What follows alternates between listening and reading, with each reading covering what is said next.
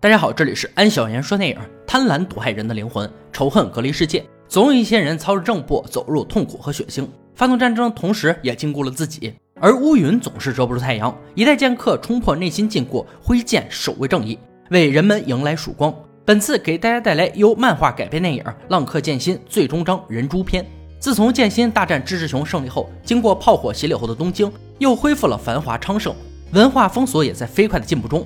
刽子手拔刀斋已经在世人的记忆中慢慢淡去，剑心等人也在一片祥和中开始了新的生活。经历上次战争后，内务府警察局开始重视警员培训。神谷勋作为武术教练，帮忙提升他们的能力。转眼间，维新结束已经十二年，日本的经济飞速发展之余，又前后出兵台湾和朝鲜，并多次和清朝交涉，索要琉球，随时准备和大清开战。另一边，大罗在火车上例行检查的时候，发现了一个奇怪的男人。此人年纪不大，已经满头白发。他就是当年给志志雄提供军火的商人雪代元。志志雄惨败后，他也不知所踪。如今再次出现，大罗的心里升起一种不好的预感。在盘问期间，双方发生冲突，雪代元身手不凡，大罗的众多手下都无法应对。人潮拥挤的火车站内，雪代元上蹿下跳的同时，顺手解决了几个警察，并逼问刽子手拔刀斋的十字伤痕是否还在。大罗见此人如此嚣张，只能亲自出马。谁知雪代元举起双手，束手就擒。只是被抓不久，他就被清朝领事馆的人带走。因为现在雪代元已经是中国国籍，根据中日修好条规，大罗这边不得不放人。而曾经在志志雄手下的十本刀之一的猎刀章，竟然投身政府，做起了密探工作。咦，多日不见，这小子摇身一变成了公务员吗？夜晚，剑心几人刚在火锅店吃完饭出来不久后。一颗炮弹落了下来，落点正是火锅店。巨大的声音引起骚动，警察很快就赶了过来。剑心急忙返回火锅店，这里已经被大火吞噬。在小镇周边的山上，他们发现了使用炮火的痕迹。大罗把目标锁在了雪代缘身上，而现场留下了一张纸，写着“人猪”两字。剑心听到近期有人问起他的消息，他知道“人猪”的意思，代表上天惩罚你。剑心有一种不好的预感在心底升起。深夜里，剑心将自己隐藏在黑暗。原来他以为过去的还没有过去。就在准备和佐之助聊几句的时候，一阵急促的敲门声响起。来人身受重伤，告诉他们前川道场正在遭遇屠杀，凶手心狠手辣，赶来的警察完全无法抵挡。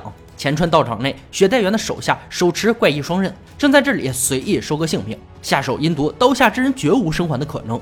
就在一位老者即将死于刀下的时候，剑心及时赶到，老者才幸免于难。恶人看到剑心脸上的十字刀疤，就知道他就是传说中的刽子手拔刀斋。恶人不止兵器怪异，招数也不按常理出牌，好像不属于江湖的任何一派。两人在经过激烈的打斗后，恶人渐渐支撑不住，边打边闪，还不时丢出袖剑。技不如人，阴招再多也没有用，恶人还是被剑心击败。而恶人却点燃了捆绑在身上的炸弹，幸好剑心发现及时，不然肯定会被炸成肉酱。这群人到底是何方神圣？他们到底有多少人？主谋是谁？接下来还会攻击哪里？剑心目前毫无头绪。他满心疑问无人可解的时候，遇到了雪代缘。原来十四年前，剑心杀了他的姐姐。从那之后，雪代缘离开了日本，去了上海。多年的摸爬滚打，多次濒临死亡，他成功的当上了上海的黑帮老大，并组织了大批对剑心有深仇大恨的人。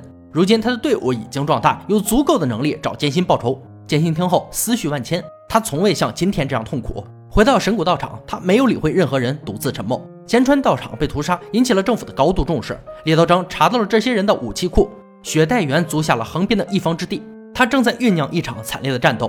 而在猎刀章怪异的笑容中，不难看出这家伙的话不能完全相信。只是大罗已经走远，没有任何怀疑。而雪代缘对剑心的恨要从多年说起。当年剑心杀死准新郎以后，伤心欲绝的新娘就是雪代缘的姐姐雪代巴。剑心一手毁掉了雪代巴的幸福。雪代巴在家族的指导下，故意接近剑心，找机会报仇。但长时间的相处，他对剑心有了新的认识。他并非传言那样十恶不赦，只是时代使然，不得不如此。慢慢的，雪代巴对剑心动了真感情，剑心也深深的爱上了他。他的家族不肯罢休，在一次自杀中，雪代巴为了保护剑心，抱住了对方。而剑心的速度太快，已经无法收回手中的剑，因此雪代巴被剑心误杀。在弥留之际，他在剑心的脸上又划了一道伤疤。也许是不想让剑心忘记他，也许是为这段感情画上句号。也是从这个时候开始，剑心立下不杀誓言。众人听完后，最难过的是神谷勋，他深爱剑心，也清楚自己无法超越已经死去的人。深夜的大雨犹如剑心的心血在滴，他站在雨里却无法洗清记忆。而雪代缘也并不好过，姐姐死时他就在不远处。从那以后，仇恨的种子就在他的心里生根发芽。日复一日，年复一年，如今已是苍天大树。隔天早晨，神谷薰一脸茫然地看向门口，他很担心剑心从此不再回来。就在这时，小曹和苍子来到这里。苍子的玉庭帆已经打探到雪代原近期会制造更大的暴乱，而猎刀章确实没有死心塌地的为政府办事儿，他对剑心也有着深深的仇恨，因此他和雪代缘一拍即合。那份情报就是雪代缘故意安排的，而大罗已经带人火急火燎的来到他们所说的军火仓库，这里就是一片废墟。一个酷似蜘蛛熊的肉粽子朝他们怪笑。一群怪人从四面八方涌出，大罗没有别的选择，只能应战。夜黑风高，天空飘下写着人珠的纸。剑心知道是雪代缘在制造恐慌，果不其然，雪代缘就坐在热气球上窥探着整个城市。随后，一颗炮弹炸响，整个街道陷入火海，人们四处逃窜，还是无处可避。紧接着，雪代缘的手下们开始了无情的屠杀。警察的阻拦不但不起任何作用，还白白送了人头。雪代缘俯瞰城市的火光慢慢降落，剑心一心守卫的和平却因为自己引发灾难。他必须要尽快找到雪代缘，结束这一切，却在半路被拦截。来人手持加特林机枪，一阵突突。剑心飞檐走壁，身轻如燕，功夫再好也架不住子弹突突。虽然没有受伤，但也只能后退，不可强攻。再这样下去，光跑也要累死。剑心趁对方火力减弱的时候，腾空一刀，切断了对方的手臂，子弹终于停了。而对方一心求死，要求剑心给他个痛快，已经立下不杀誓言，怎可破例？剑心劝告他活着，好好享受新时代。炮火还在继续，雪代缘的手下闯进无辜居民家中，正要痛下杀手的时候，苍子及时赶到。打架这一块，苍子除了剑心，谁也不服。打斗中，苍子挥舞利剑，对手明显无法抵抗，却胜在人多。苍子费尽力气解决完小喽啰们，听到一声惨叫，他刚冲出去就被炮轰了。我操，不讲武德呀！苍子为了保护居民，自己被炸成重伤。而一直没有出现的雪代缘来到神谷道场，佐之助自信满满，本想给弟子们上一堂实战课。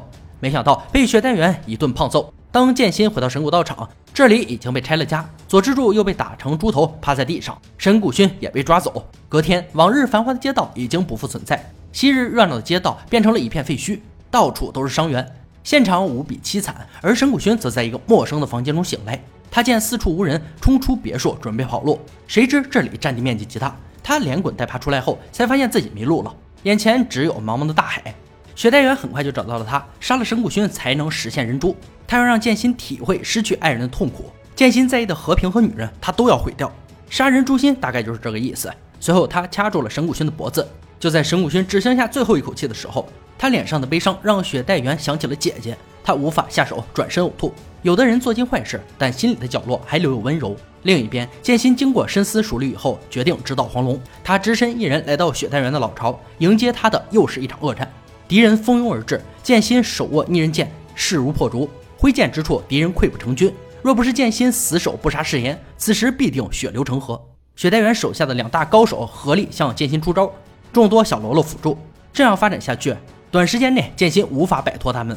关键时刻，阿操带着玉庭帆前来支援，妥妥的雪中送炭，来的正是时候。朋友多了，路好走。大罗带着大批警察也加入战斗。佐之助虽然重伤在身，也前来助阵。阵容一瞬间就强大了许多，剑心的斗志更加高涨。这里就交给他们。剑心来到雪代缘的别墅，开门后，雪代缘二把手射击队就开了火，这火力稍不慎就会被打成马蜂窝。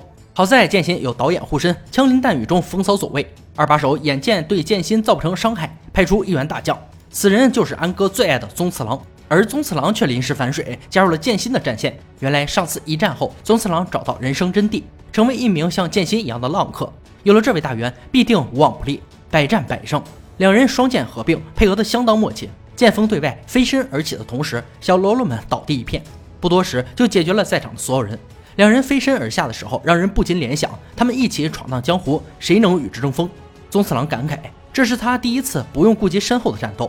这场战斗就像闯关一样，宗次郎扛下了涌上来的小兵们。剑心终于见到了雪代缘，这场恩怨终于可以在今天做个了结。多年的磨砺，他的功夫已经非同一般。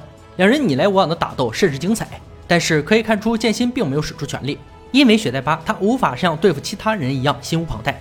但是雪代缘的剑还是被斩断。当雪代缘换一把新剑开始，剑气更盛，在强劲的攻击下，剑心还是以退为主。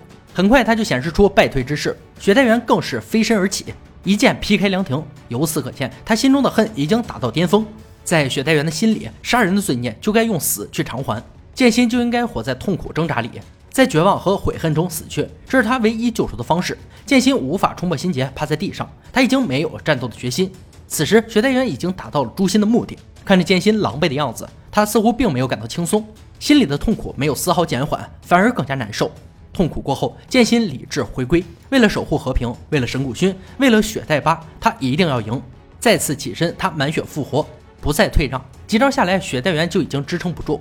在最终的决战时刻，剑心将雪代缘打飞出去，雪代缘输了，他无法接受这样的结果。他捡起姐姐生前的匕首，捅向剑心，而剑心不躲不闪，终究是他欠下的。就在这时，二把手出现，他想同时解决两人，坐收渔翁之利。当他的枪对准神谷薰的时候，雪代缘却先剑心一步挡住了子弹。神谷薰的出现唤醒了雪代缘心底的柔软，最终他还是无法将恨进行到底。监狱里，雪代缘在姐姐的日记里明白，姐姐深爱剑心，愿意用生命保护他。雪代巴的墓碑前，剑心只说了三句话：谢谢、对不起以及再见。他已经决定彻底放下执念，随后牵着神谷轩的手走向了新生活。浪客剑心一共有四部，到这里就全部结束了。看完最后一部，才体会到剑心的柔软背后有多么不容易。他其实是带着赎罪的心理在战斗。如果能用剑来救人，那就算是被他斩杀的人们的补偿。而剑心想要救的人里，从来都不包括他自己。他对所有人温柔，却唯独对自己残忍。为了救小薰，他不得不变回自己努力摒弃的拔刀斋。但一脸风平浪静的剑心，其实他的内心都在流血，像是好不容易愈合的伤口又被撕开一样。如果让剑心随心所欲，他所选择的生活绝对不会像现在这样。他大可以就此封刀，随着自己的本性过一个平平淡淡、洗衣煮饭的生活。好了，本次解说到这里吧，我们下期再见。